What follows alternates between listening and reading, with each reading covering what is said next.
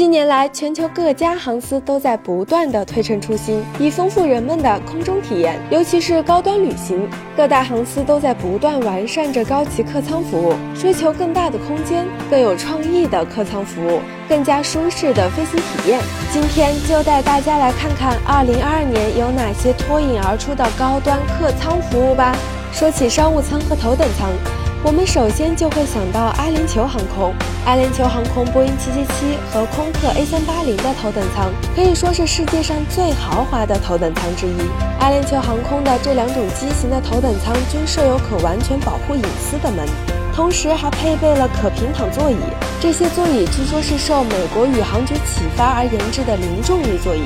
可以让乘客消除肘部、背部和颈部的压力，找到身体最自然的休息位置。A380 和波音777的头等舱套间都配备了豪华洗浴用品、美食、高级降噪耳机和高品质大屏幕机上娱乐系统，但在一些细节设施上各有特色。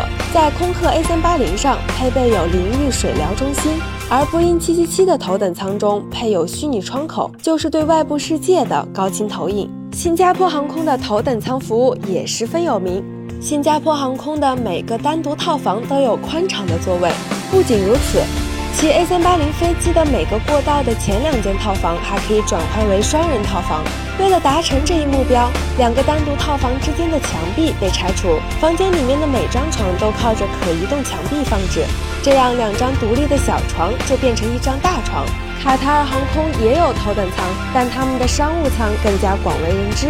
二零一七年，卡塔尔航空推出 Q Suite 非凡商务舱，其中特别之处就是在于它的四人配置。这种客舱为家人、朋友或同事一起飞行提供了绝佳体验。Q Suite 可移动隔板，可以将临近的四个座位转换成一个小的私人区域，这样同行的人就可以在四万英尺的高空一起用餐、工作了。除了传统的豪华航空以外，维珍航空也不甘示弱，推出了全新的空客 A330-900 休闲套房。这个休闲套房位于客舱前部的两间专属套房组成，配备一个座椅、一张可以完全平躺的床，以及一个二十七英寸的触摸显示屏。除此之外，它最特别的地方在于它的主座位都配有一个脚凳，可以当做座位来使用。纵观二零二二年这些高端飞行体验，各家航空公司都越来越注重私人空间。但是，随着大型客机日渐衰落，一些只有在这些机型上才有的体验，会不会一起消失呢？